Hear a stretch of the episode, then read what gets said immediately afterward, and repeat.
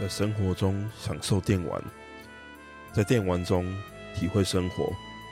大家好，欢迎收听电玩善哉，这是一个由两位电玩大叔所组成的 Podcast 品牌。接下来为您带来的是由我金属所主持的漫游无止境。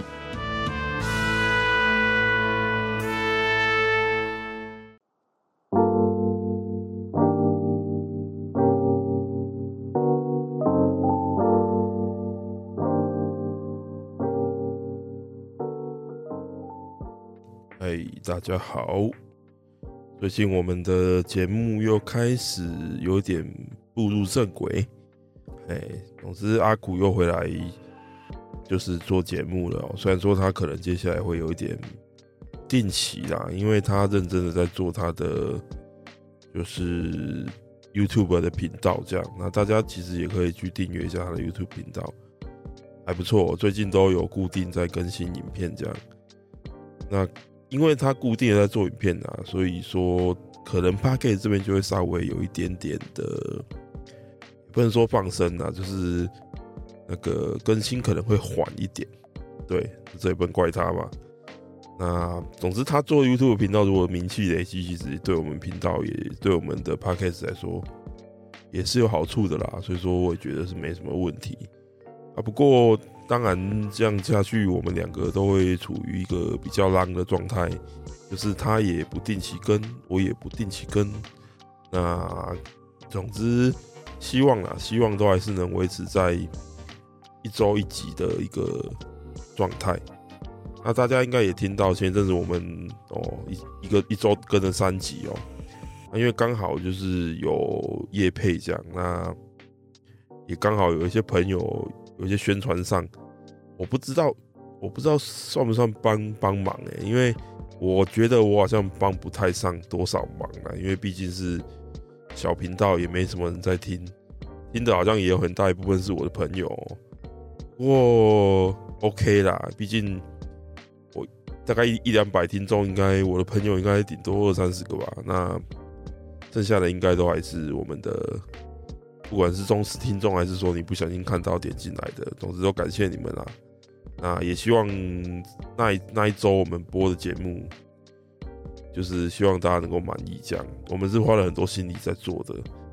那关于那一集夜配哦，就是我其实是蛮意外的，就是他早上我大概是在应该是七八月的时候吧，八月份吧，然后我就收到一封 email，然后就问我说，史克威尔旗下有一款 Final Fantasy 的。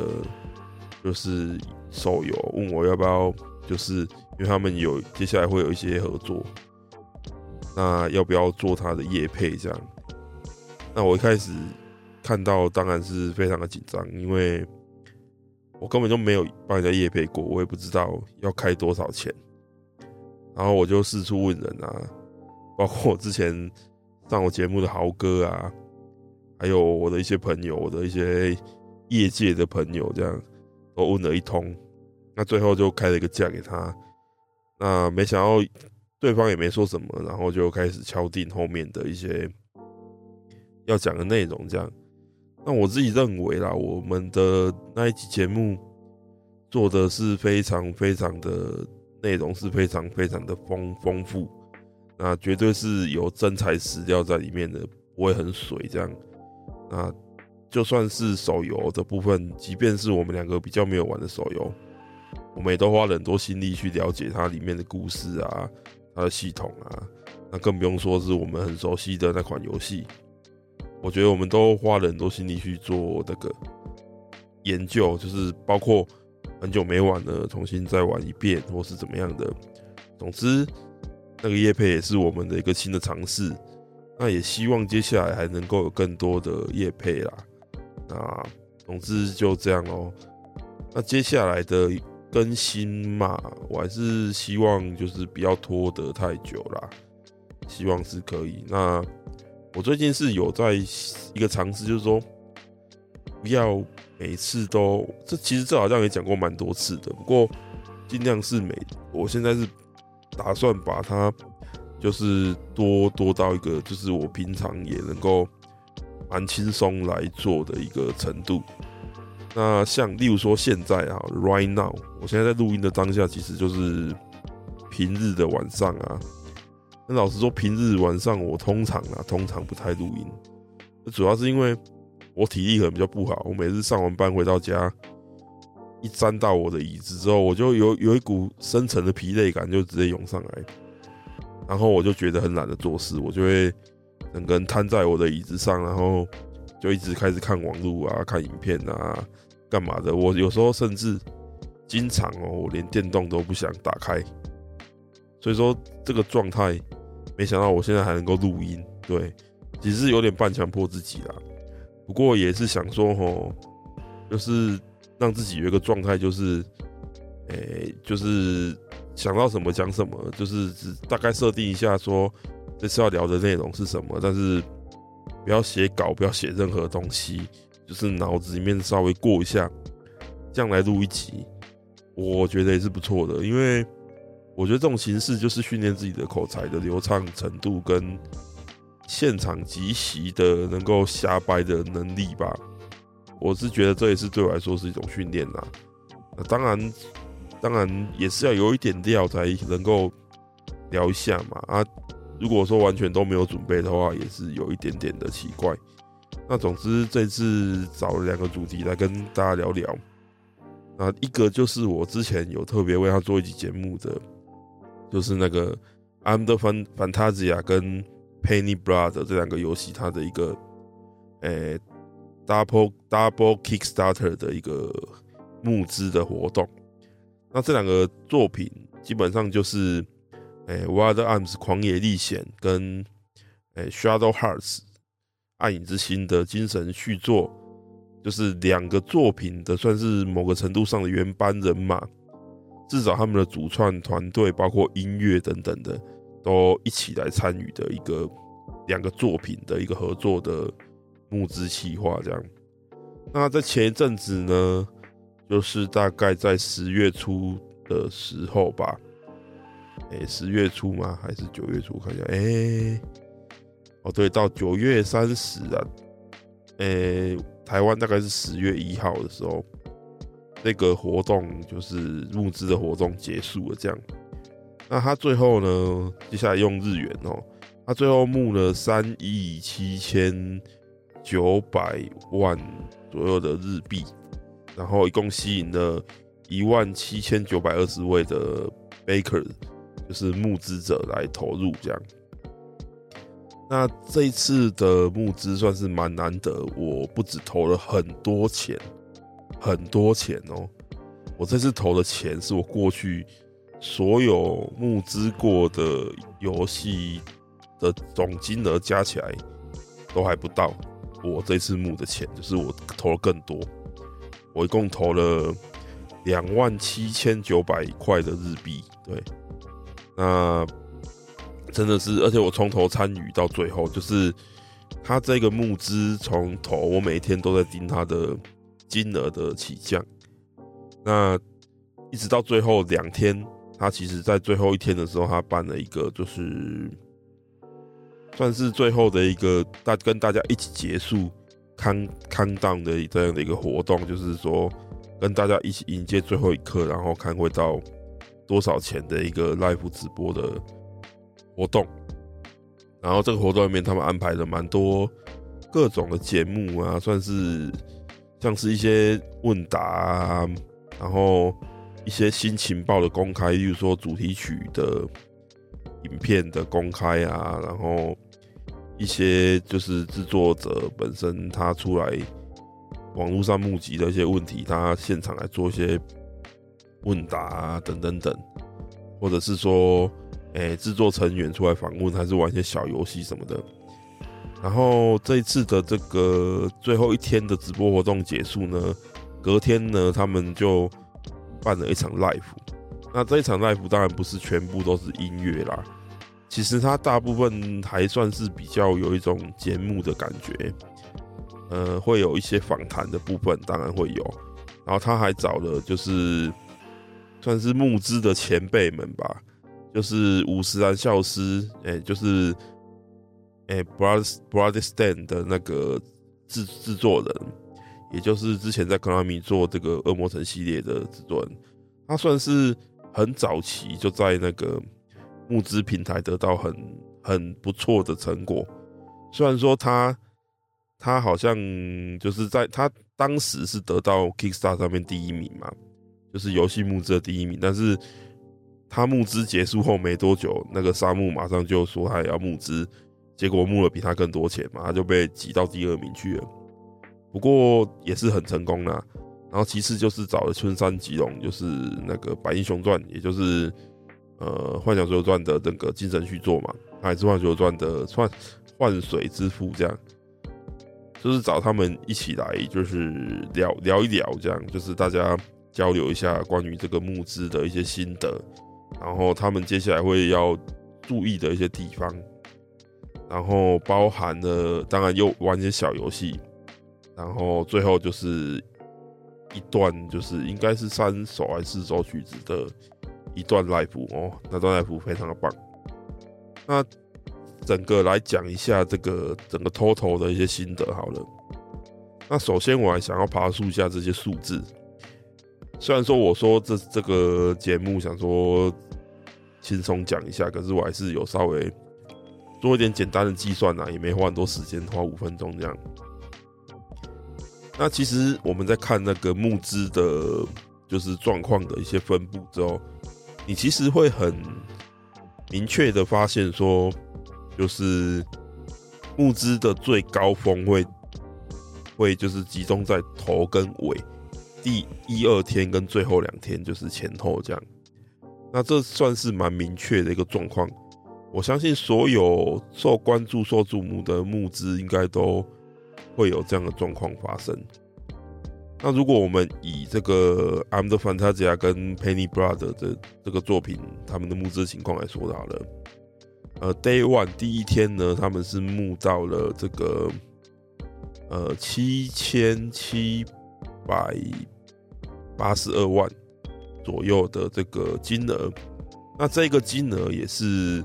整个募资里面，单以天数来算哦，就是以天数来算的最高峰，最高的一个时时间，就是金额募到最高的那一天啊。我觉得凭正常来说，应该也会这样，因为对他们这个游戏最有兴趣的那一群人，通常会在前两天全部跑出来，所以说。这样的结果其实是蛮不意外的，但是最后两最后两天反而是那些经过这一段时间的宣传，然后对这这类型的作品，或是这两个作品，或是对他们的作品有兴趣，或者是说他们不不敢贸然的就投下金额的人呢，他们其实反而是会在最后两天去去投钱。所以通常前两天钱会是最多的，但是最后两天的钱也算是会在次多，不会太差。那在这一次他们的分布来说呢，第一名的天数是第一天，而第二名反而是在诶、最后一天，然后第三名是第二天，然后第四名是倒数第二天这样。然后以他们整个募资的金额就是。前后这两边前后两天这样加起来四天，我整个总额去算哦，那当然这个数字就不讲了啦。我用比例趴数来讲的话，诶，这四天占的这个趴数其实是占募资总额的五十六点四趴。然后以人数来说的话，这四天所投钱的人数，新投钱进来的人数呢，占就是总募资人数的五十八点九趴，总之就是有一半以上其实都是在头跟尾才进来的。那这个情况，我相信大家去观测其他的一些募资的作品，应该也是蛮明显的会有这样的情况。啊，我觉得这是很有趣的情形啊。总之，一些观测就就简单的算一下给大家听听听看。老实说也不是很重要啊，重重说重点是呢，这个募资大成功，而且在最后呢，就是他应该是大概是最后剩下两个小时左右吧，他就已经达成了所有的目标，就是整个游戏开出来要达成的目标，要新增在游戏里面的内容，他全部都达成了。所以说，我们其实可以期待到时候，我们三年后，至少三年后，二零二五年可以玩到的游戏，其实是非常完整的。当然，重点是现在才开始啊，在之后的那个 live，呃，就是只有 Baker 有募资的那些人才能够参加的这一场 live 呢。其实，在里面的座谈会，就是那两位前辈给后辈的建议，就是五十岚孝之跟村上吉隆对他们讲的。其实，更重要的事情在募资结束后才开始，因为募资其实并不代表你游戏就可以做得很完整。那在他们的说法呢，其实募资的金额并不能代表募就是这个游戏的完全的开发费，你大概还要在。两三倍甚至四倍，它才会是一个正常一个游戏要完整做完的一个开发费。那简单的来说呢，大概要有一千万美金左右，你才是一个基本正常的游戏啊。你也不要说什么三 A，一千万可能就什么一点五 A 之类的。哎，因为你看，巫师光制作费就二点多亿嘛，那以一千万只有二十几分之一的巫师，哎，对不对？那他们都是这样讲。那其实那个东西算是一个一个名片，一个宣传手段，就是跟那些发行商讲说：“你看，我们这个游戏有这么多人在关注，那你要不要来跟我们合作？”有点像是这样的感觉。所以说呢，重点其实是在你募资成功之后，接下来到底要跟哪一个发行商进行合作？而这个发行商，其实我觉得成也发行商，败也发行商。老实说，像沙漠好了，他找了声银当发行商，当然有可能声银给的够多钱呐，因为毕竟以沙漠的规模来说，他可能有二 A 之类的，我不知道，我不知道这怎么分啊。总之，他他是那种全 3D 的游戏，他其实需要相对来说比较高成本，但是他也只募到。六百万，六百多万美金而已。其实以成本来说是少到哭爸的程度。所以说，他到最后到底花了多少钱？其实当然这个我们一般人是不会知道。但是毕竟他要做这个这样规模的东西，他还是必须要有一点一定程度的钱啊。所以说，可能是这样吧。他在选择声银，但是声银生之后的一些操作，像什么，诶、电脑那边就先独占 Epic 一年啊，然后才上 Steam 等等的，都让蛮多人不爽的。不过我觉得这个也没办法说怪铃木玉团队怎么样怎么样。老实说，那个是发行商的问题啦。对啊，那关于沙漠山游戏好坏这个，我我不多做评价了，以后有机会再讲好了。那也就是说，我们这个概念应该要先建立起来，就是。你一个基本的游戏大概正常规模啊，你不要拿那些独立游戏相比哦，正常大概一千万啊，千万美金是跑不掉的哦。所以你真的不要以为他们募了哇三百万美金好像很多，两三百万哇真的很多这样，没有少到靠背哦。那接下来的痛苦之处呢，还有一个就是你每个月要定期的，就是。提供给你的贝壳新的内容，这会是非常痛苦的一件事情。我想也是啊，因为游戏也不是说每个月都一定会有新的东西出来啊。那他们可能得，例如说把大量的设定资料可能分好几个月，慢慢慢慢慢慢的出来。然后他们讲的一个蛮有趣，就是村上讲的说，哦，因为他们有一百个角色嘛，所以他们。他们可以一次出几个，一次出几个，可以可以放两年这样，就就还蛮好笑的。那总之这一段这一段就是访谈，或是说闲聊。老实说，我是觉得蛮值得一听的，因为他算是有道出来一些募资，从事这些来这些做募资的这些游戏制作者们，他们真正不为人知的一些辛苦的部分，其实有讲出来。那这次的这个 live，它其实是有日文，当然是有嘛，因为它就日本的。然后它还有一个外国人负责翻译，他还蛮屌的，他从头到尾都在翻译这样。那除此之外呢，哦，有一个小游戏环节啦，那那个还蛮好笑的，就是玩那个叫什么叠叠乐哦，就是叠很高，然后要抽抽出来放上去那个那个游戏。然后输了就要唱卡拉 OK，然后最后五十岚孝之输了，他唱的那个《面包超人》的主题曲，还还还蛮有趣的。然后还有其他一直中间会插入的一些访谈啊，例如说音乐家们的一些访谈啊，就是红田家孝跟那个哎、那个音乐家，我一时想不起来。你看，这就是没准备会有的问题，就是有些名字你会想不起来。总之就是一位也是传奇、传奇骨灰级的的作曲家，他们有有一起访谈啊。然后海田明里也是啊，海田明里是这是 Penny Brother 的另外一位作曲家，他是洛克人 EX1 系列的作曲家。这样，那整个活动呢，我觉得高潮点当然是两个啦，那都是音乐的部分。那一个就是在前一天其实就已经。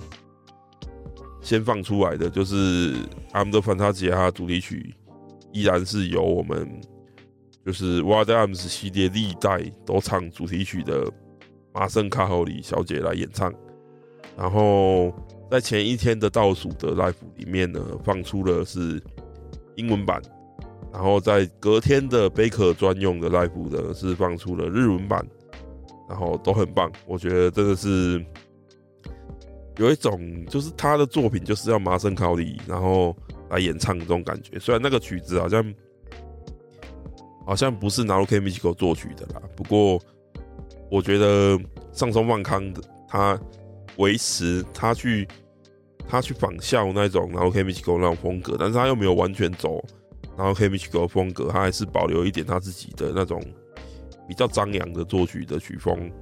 我觉得。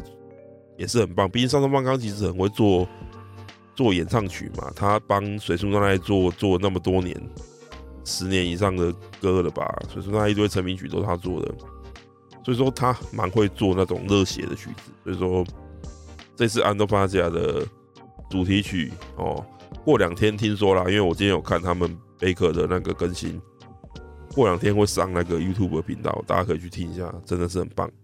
那如果你你没有玩过 Wild Arms 的话，你也可以去听一下 Wild Arms 历代的歌曲，尤其是马生卡里唱的那那那几代，应该是一到四代，真的都都很棒。这样，那之后当然另外一个高潮就是就是演 live 演出啦。那 live 演出真的是他们用一种比较 band，就是四人吧，有有有。有帕卡熊，有鼓嘛，然后有一个吉他，然后海田明里是钢琴。海田明里他他他以前在卡普空的时候，我没有知我不知道他会爵士乐，可是之后从一些访谈，我就是终于知道说，哦，原来他以前在学校是学爵士组的，所以说他爵士乐其实蛮厉害的。然后这一次 Penny Brother 里面有一个女生的吸血鬼角色。好，这算是 Shadow h a r t s 系列的一个惯例啦，就是一定要有一个吸血鬼角色这样。然后那个女吸血鬼角色，她是一个歌姬，然后她那一首女吸血鬼的主题曲就是由海田明里来作曲的，然后他就帮她做了一个那个时代一九二零年代那种那个时代的那个爵士乐的风格，然后里面有那个歌唱的部分是。海田蜜自己唱的哇，真的很有味道。然后他是 keyboard 嘛，然后还有那个红田家教，他本来就是贝斯手，因为他不止作曲家，他还在例如说直松伸夫的 band 里面担任贝斯手。哎，然后他这样一组，然后再加上一位爵士歌姬，我唱的真的真的太好了。然后他们有重编过一个一次那个那个女吸血鬼的主题曲，然后他就在那边唱，哇靠，太好听！那一段，哎，我在这边讲的再好听，大家也听不到。如果你没有赞助的话，是有点可惜啦。不过我不知道说那一段真的是我听到很感动，就是那种很很很倦的感觉，不知道怎么讲。如果你有在听爵士，你应该听得懂我在做什么，就是那种现场大家互相卷的那种感觉，真的是很棒。我蛮很喜欢爵士那种现场感，真的是真的是很棒。而且他们因为乐器不多，然后收得都蛮清楚的。那包括红田家校的的贝斯，哇，他弹得很好，那个贝斯的感觉啊，然后那个帕卡熊鼓的感觉啊，电吉他，然后还有点迷你的。钢琴什么的，哇，搭搭配起来，然后那个女生，那个女歌手，哇，真的很会唱。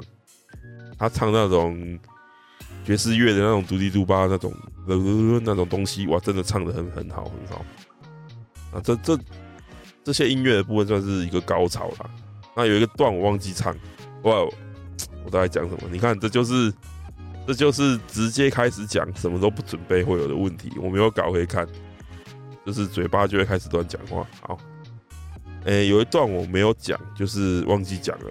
那就是他前一段，他有邀那个幕黑将司来。那幕黑将司大家知道，就是 Persona，就是女神异闻录系列的作曲家。那他本身呢，他在他其实也是游戏制作人啊。他曾经做过那个 Persona 一代的重制版 PSP 版的那个，他自己担任导演这样。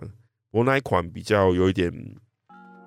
评价两极，那我就不多说了。然后，因为他在呃阿特瓦斯时期，他就自己开始写程式啊，自己做了一个游戏。然后他为什么要离开阿特瓦斯？就是因为他想要自己做游戏。他游戏已经接近完成了，然后那个游戏程式啊、画面啊什么的都是他一个人做的，包括音乐，当然音乐是他最擅长的。然后人设是那个。《攻壳机动队二零四五》的那个伊利亚，哎，那整个感觉还不错啦，是一个现代枪械类的 RPG，蛮特别的。然后算是算是因为大家都上 Kickstarter 吧，互相拉抬一下，互相宣传，所以那个赖普木会将士有趣，然后他也有聊了一下，然后呢讲了一下他这个游戏相关的一些内容啊，然后最后呢，他拿着电吉他。搭配他事先录好的一些，就是乐器啊、loop 啊、一些节奏的部分啊，然后他自己弹电吉他去来演奏，那这一段也蛮精彩的。这一场就是这三段音乐的部分，然后其他都是在讲话。哎，啊，如果各位日文好的话，哦，这很长哦，四个小时，live 四个小时。如果日文好的话，会有很多收获。会听到很多跟游戏相关的内容，那当然，我现在一时你也要我讲，可能也也也讲讲不出来啦。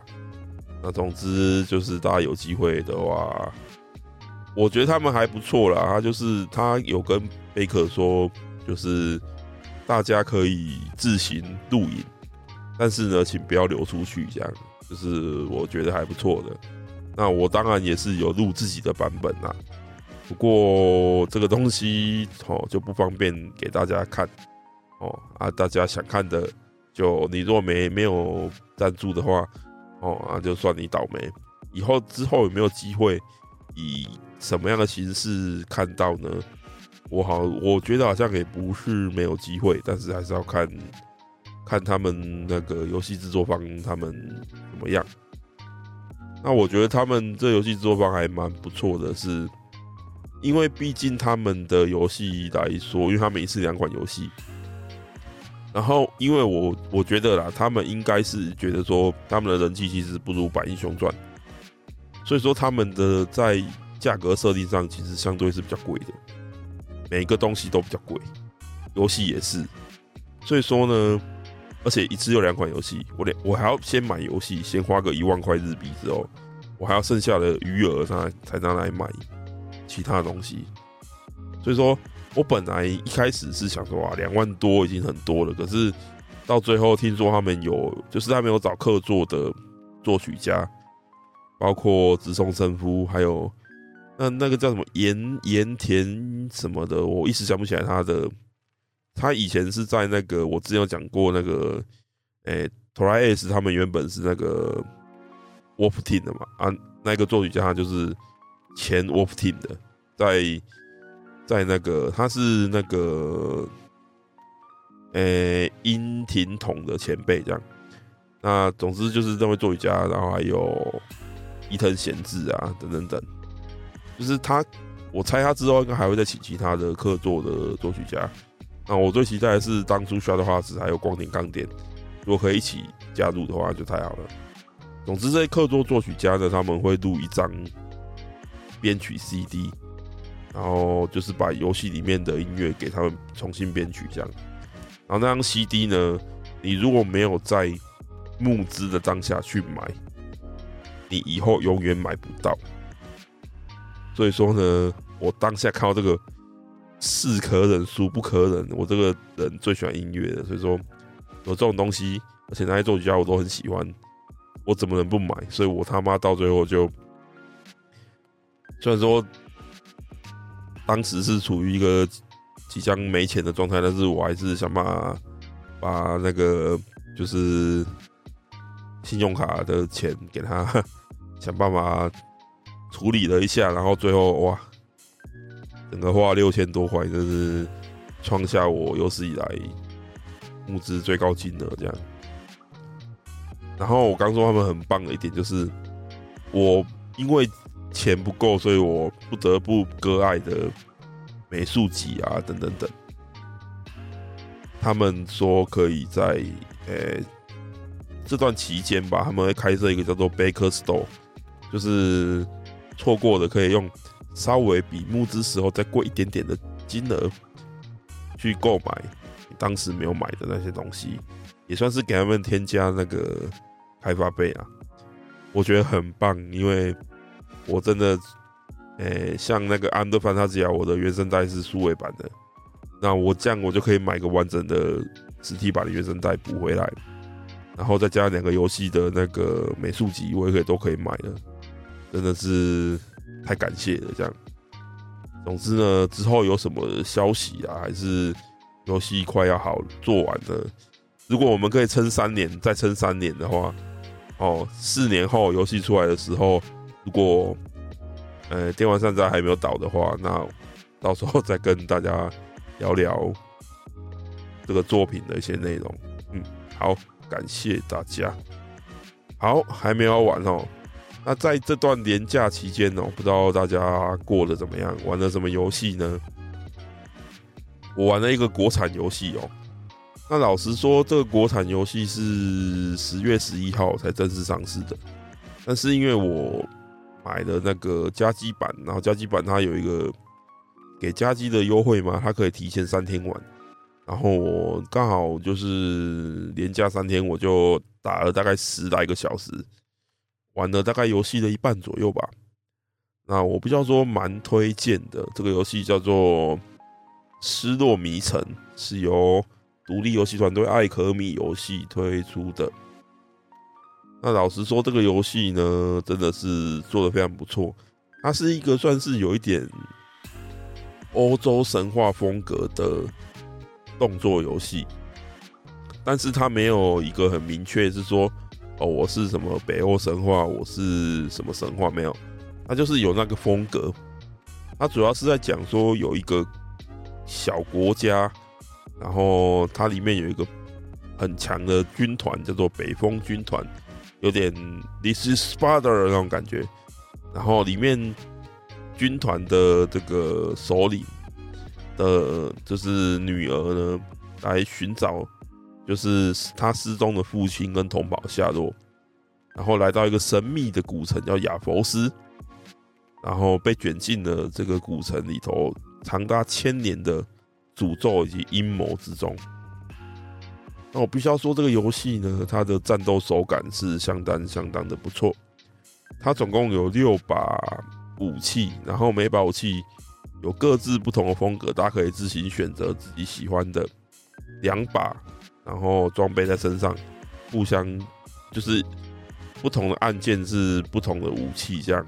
然后每每一个武器又有它自己的特殊的技能，例如说，哎，剑盾可以举盾，然后短枪可以招架，哦，招架之后就可以反击，然后例如说那个短杖哦，短杖可以射魔法，可以瞄准射出魔法这样。那例如说腕轮可以放地雷啊，等等等，我应该没记错吧？总之，它六种武器都有各种不同的风格，那大家可以寻找自己喜欢的风格。那当然，我蛮喜欢招架的啦，所以说有点自然那种感觉。那我觉得短枪是一个很好用的东西，就是它招架之后来个反击，那个反击真是蛮痛的。所以说，我现在基本上就只用短枪跟法杖啊。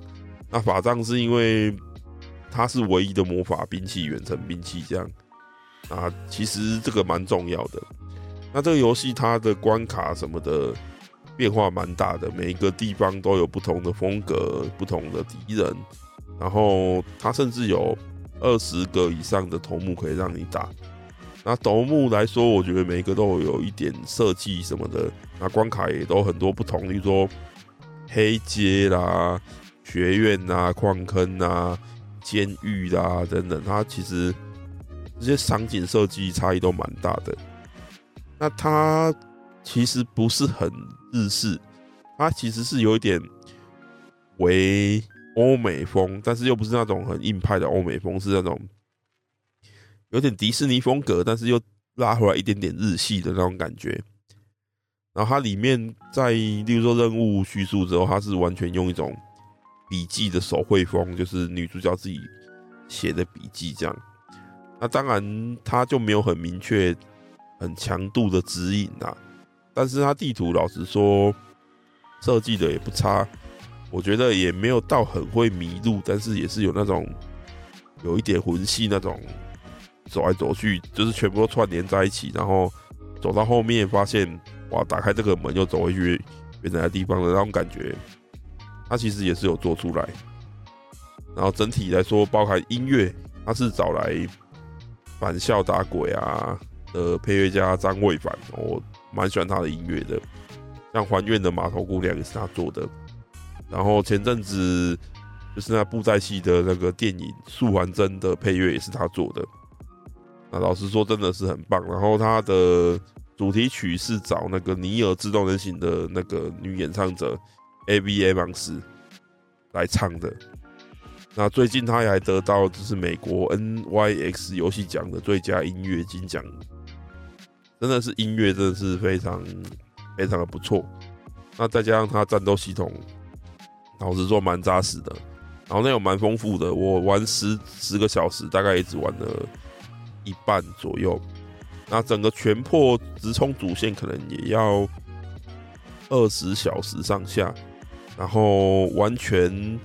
全任务解开可能也要四十个小时左右哦，因为它它大概有十只王是隐藏的，也就是说它十主线大概有十来只王，然后此外还有十只隐藏的王这样。